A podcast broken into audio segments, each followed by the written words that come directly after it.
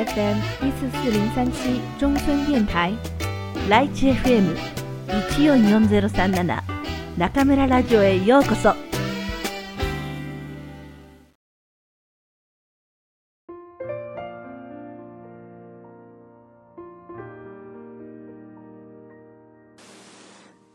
ディズニー、ありがとうの神様が教えてくれたこと。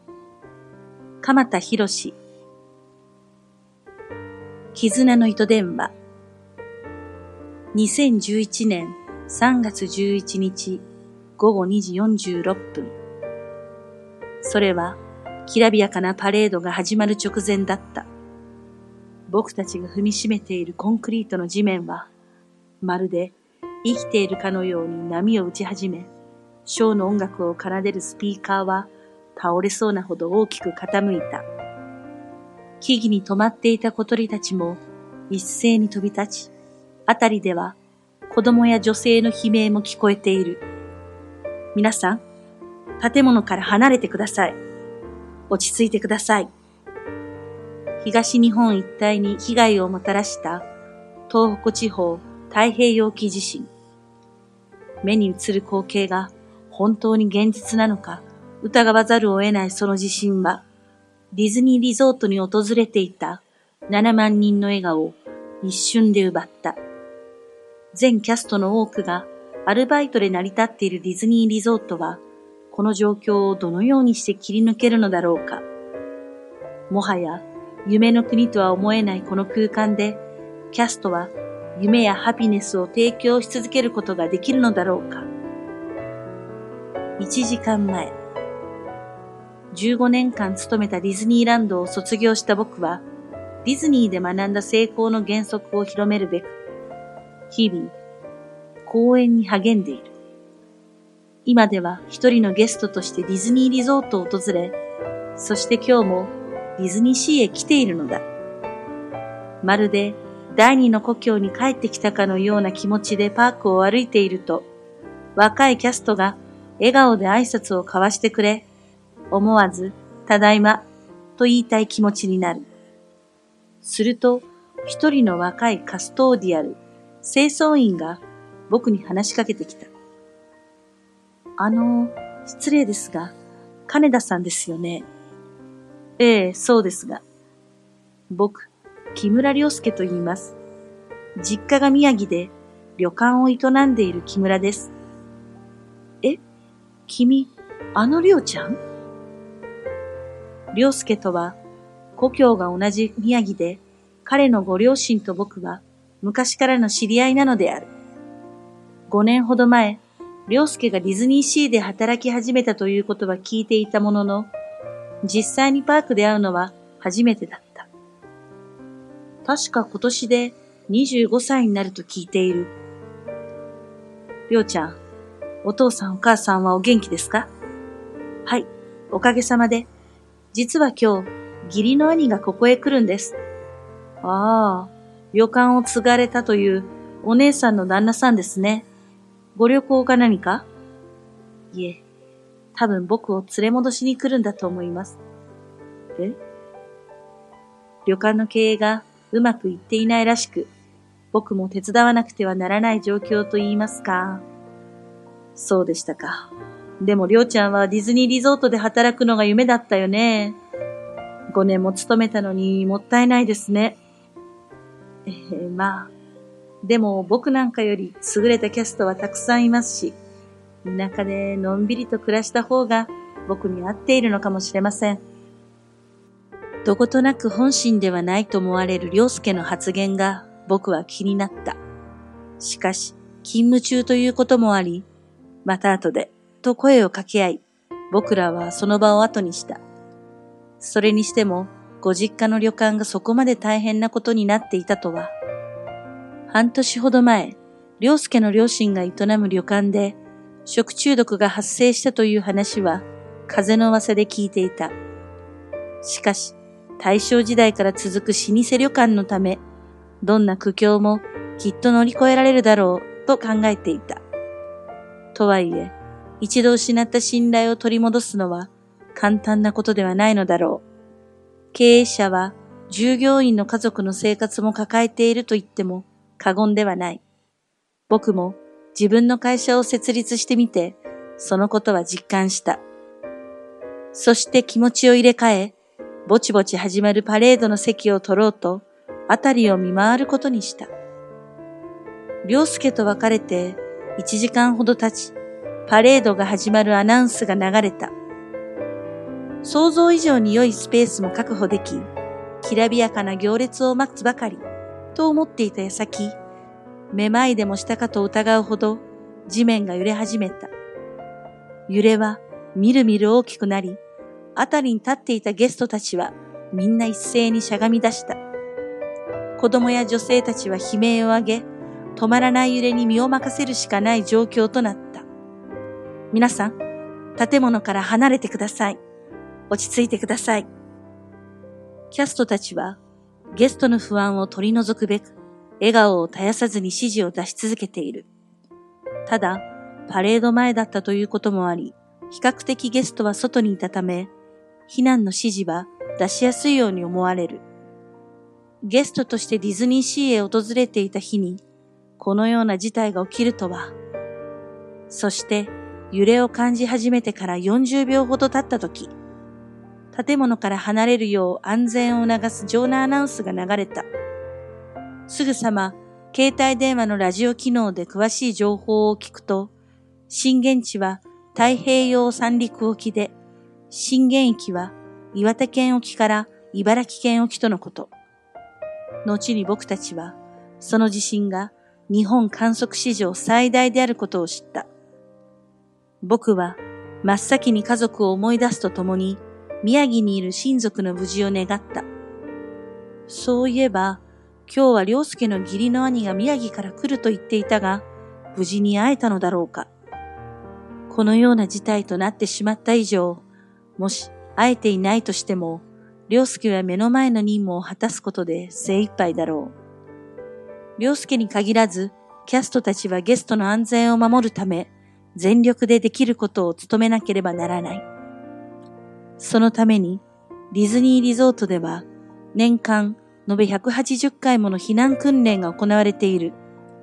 震度6強で10万人のゲストがいた場合を想定し、キャストたちは訓練を重ねているのだ。もはや、日本中の誰もが予測していなかったこの大地震が、ディズニーリゾートの中では想定内であることを願い、僕はゲストとしてキャストたちの指示に従うことにした。地震一週間前、2011年3月4日、妻の実家が営む旅館に勤め、早5年の年月が流れた。当時、二十歳だった妻の弟は、東京へ上京するという夢を叶えるため、5年前にこの地を離れた。この家の長男だった彼は、幼い頃から旅館の跡継ぎとして育てられたものの、敷かれたレールに重荷を感じたのか、先代の猛反対を振り切って東京へ行くことを決めた。そのことにより、妻と結婚していた僕は、必然的にこの旅館の若旦那として後を継ぐこととなったのだ。調理の専門学校を卒業してから様々な飲食店でシェフをしていた僕は、妻の旅館を継ぐとともに料理長も任されることとなった。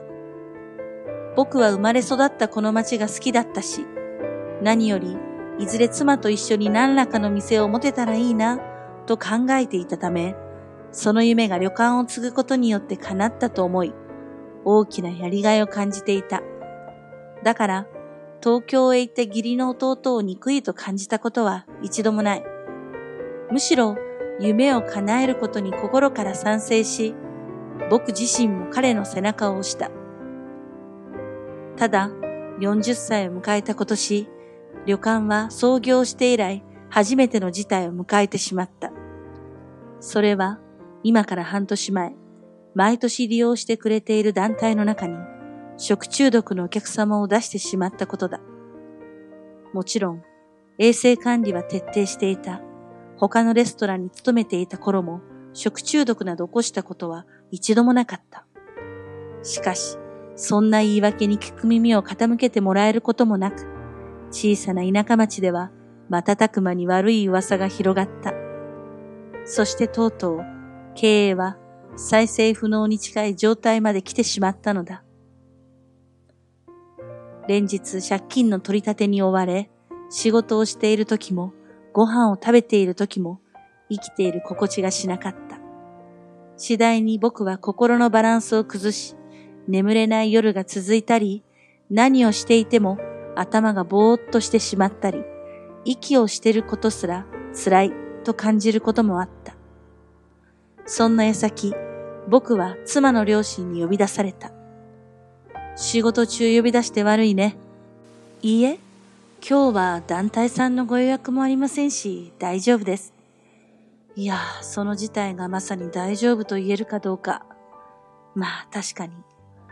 実は健太郎くんにお願いがあってね。僕にお願いですか？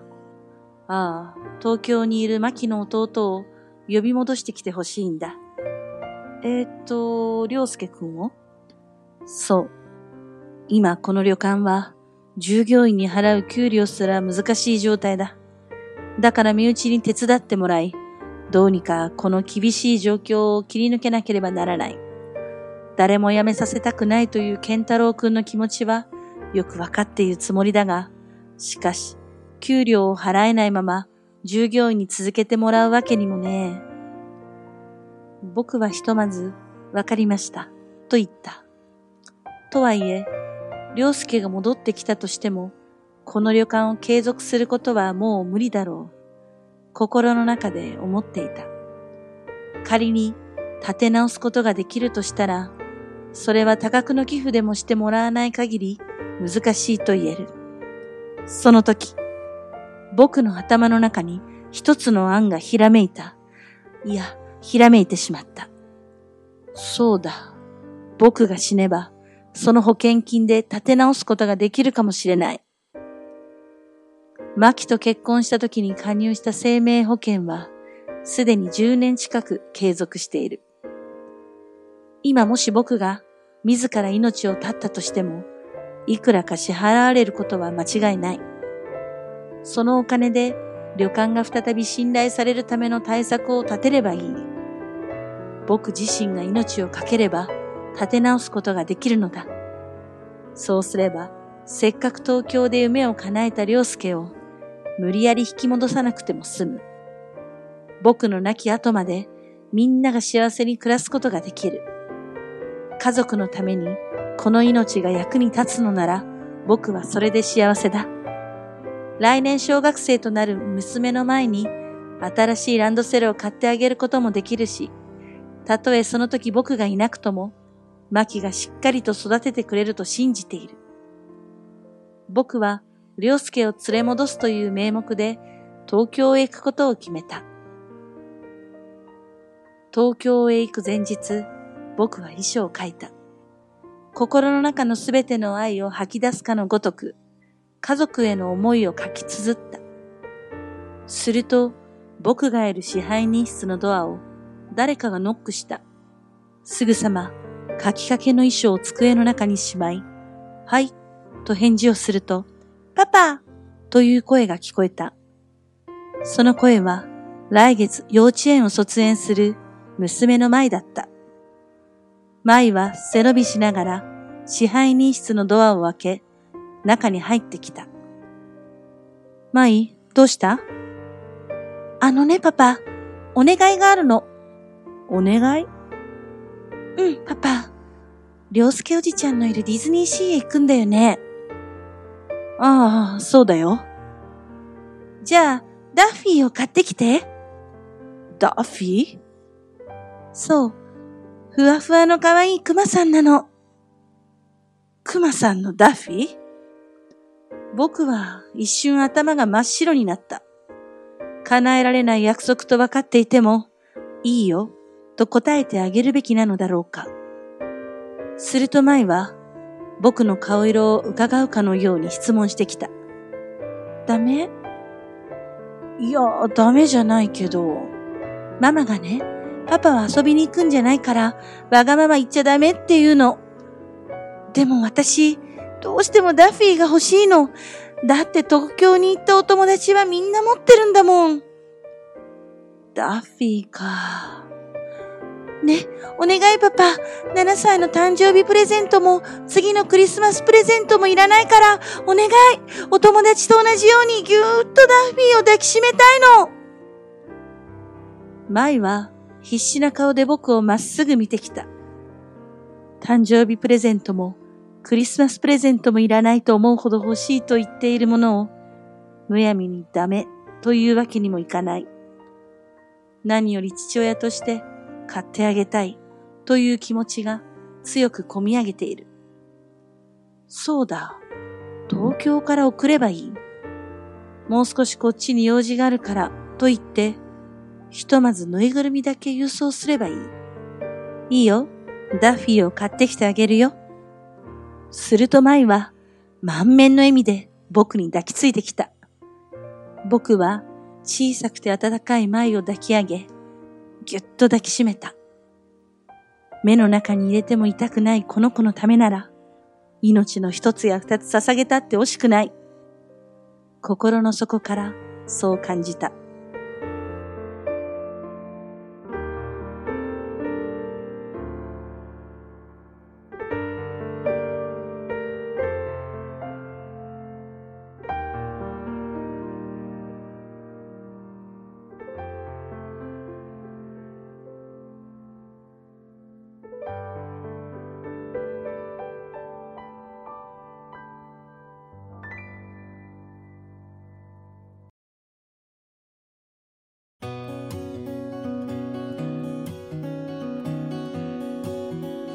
皆さんこんばんは。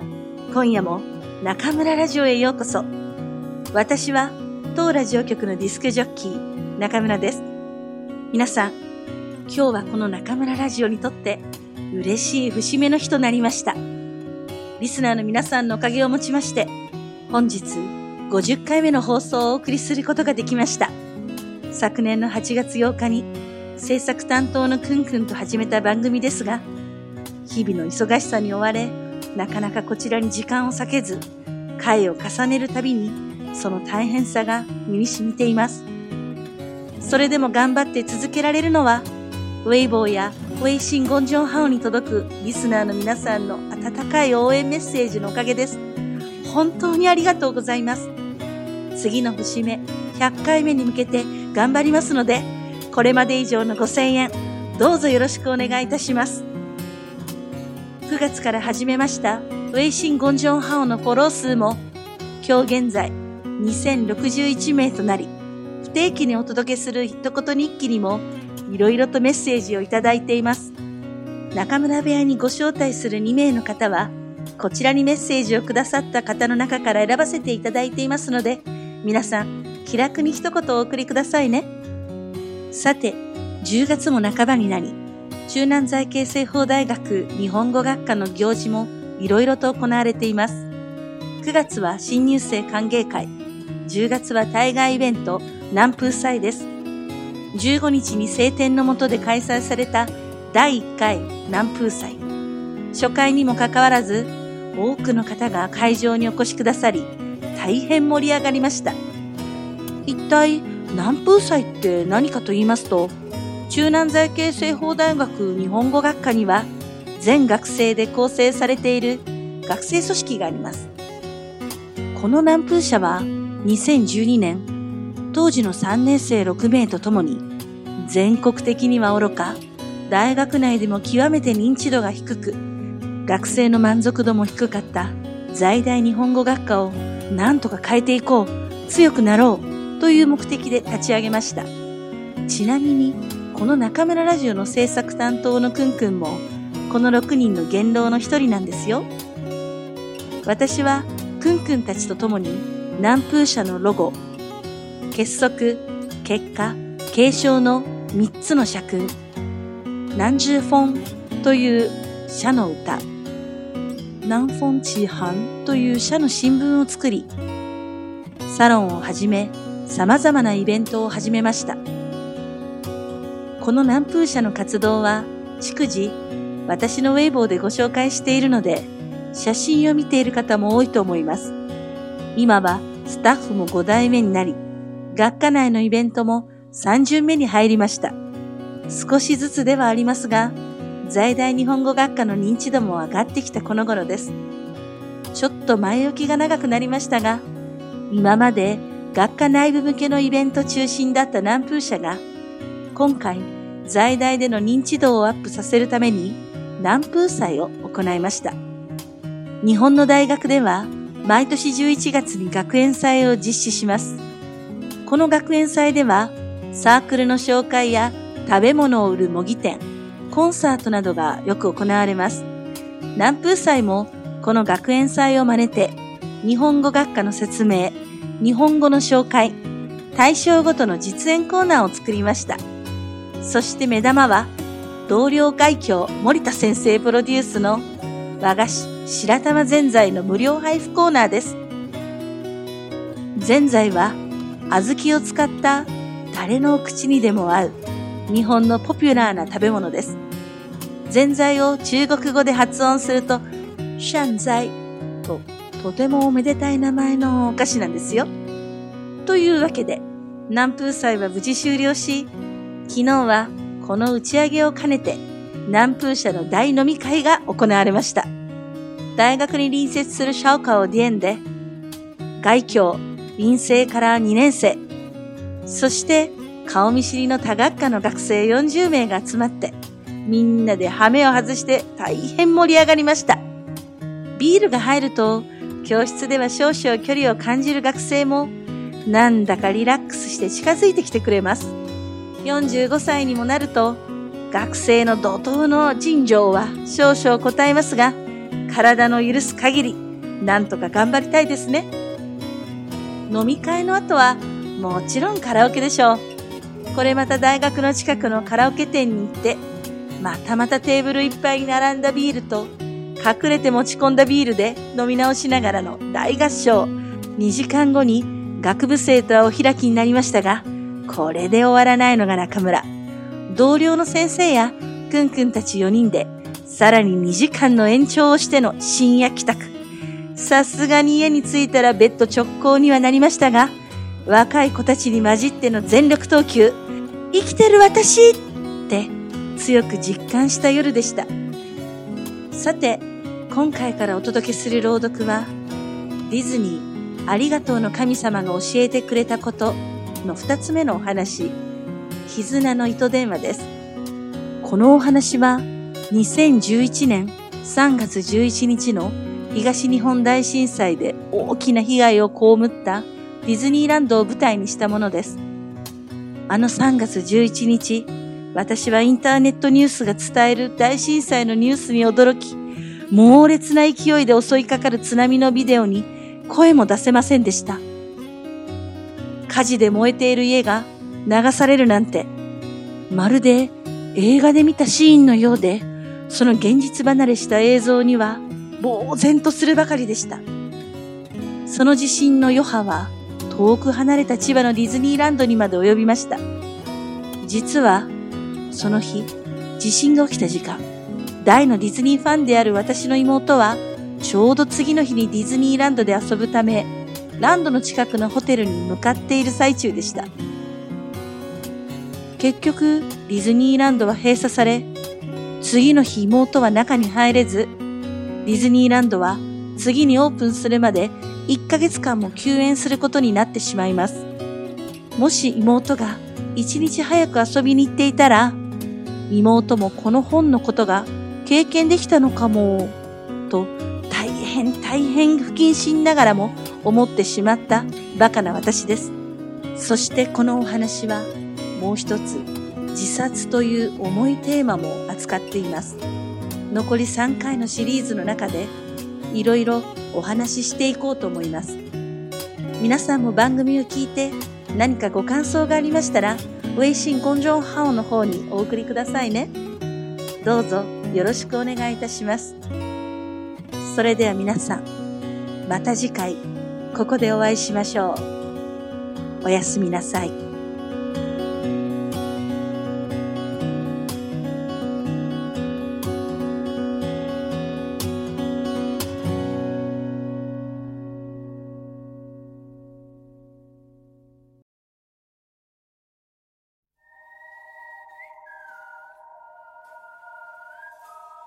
くんちゃんのおまけコーナー皆さんこんばんは。くんちゃんのおまけコーナーへようこそ。大家好，我是中村电台的制作担当困困，欢迎来到我们 K Corner。本期节目迎来了值得纪念的第五十回，啪叽啪叽啪叽啪叽啪叽！感谢各位亲爱的听众朋友们一直以来的支持。今后困困也会与中村老师一起努力，以一百回为目标，全心全意的为大家做好每一期节目，期待着大家的继续支持。 自从中村老师开始在微信公众平台上发布语音小日记后，我们每天都会收到好多听众朋友们的留言，老师每天都会抽一两个小时来认真回复每一条留言。希望走过路过的听众朋友们不要错过了这个跟老师交流的好机会，踊跃留言哦。十月十一日，我们从这些留言的听众朋友们中选择了两位，来中村布屋通过视频与老师进行一对一交流。其中一位是来自青岛的沃桑，另一位是来自襄阳的卡萨。这两位朋友都与老师分享了目前在日企工作的点滴，其中有顺利，也有不顺利。无论是正在学习的朋友，还是已经在工作的朋友，大家都有很多的不容易。中村老师和困困在这里为所有正在努力的朋友们加油，希望你们能在中村电台被治愈。接下来。还是来跟大家聊聊本期节目的内容。上期节目讲完了《迪士尼阿里亚多诺卡米萨玛嘎我西德库雷达库多》这本书中的米基罗诺米基七色的米奇这个故事。本期节目朗读的是这本书中的另一个故事《キズナノイトデンワ》羁绊的电话。二零一一年三月十一日，日本发生了九级大地震。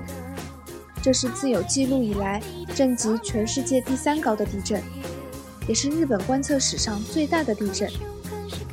带给人魔法与新奇的欢乐天堂迪士尼，在这样的天灾降临之时，还能继续为人们提供梦幻般的魔法吗？迪士尼的工作人员们又采取了怎样的行动呢？在今后的节目中，我们会分四部分向大家慢慢呈现这个故事。多走塔诺西米尼。在本期节目的碎碎念部分，老师又安利了他心爱的中南财经政法大学日语系的南风社。南风社是由我们日语系全体学生构成的学生社团，是在2012年由中村老师和六名大三的同学，其中刚好包括我，共同发起的。我们与老师一起设计了社徽 logo，确定了 kesoku keka kesho。结束结果继承这样的社训，创作了社歌《南之风》，创办了社刊《南风启航》。除此之外，还开展了日语沙龙、新生欢迎会、日语朗读大赛、日语演讲大赛、日语作文大赛、CM 大赛、日语短剧大赛、忘年会等一系列的活动。关注了中村老师微博的朋友们，应该隔三差五的就会被老师满满的案例刷屏。南风社一直以来的活动宗旨就是提升日语系的存在感和学生的满意度。围绕着这一宗旨，前不久我们举办了第一届南风季。南风季模拟了日本的学园季，向其他专业的同学们介绍了日语系南风社，介绍了日语，展示了日本传统的大正琴和浴衣，还配发了日式甜点白玉善哉。在全体 staff 的团结协作下。活动进行的非常成功，吸引了很多路过的同学。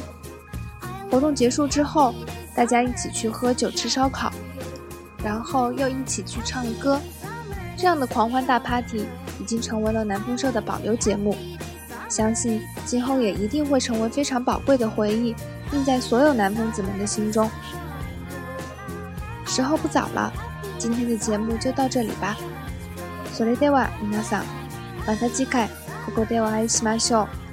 おやすみなさい。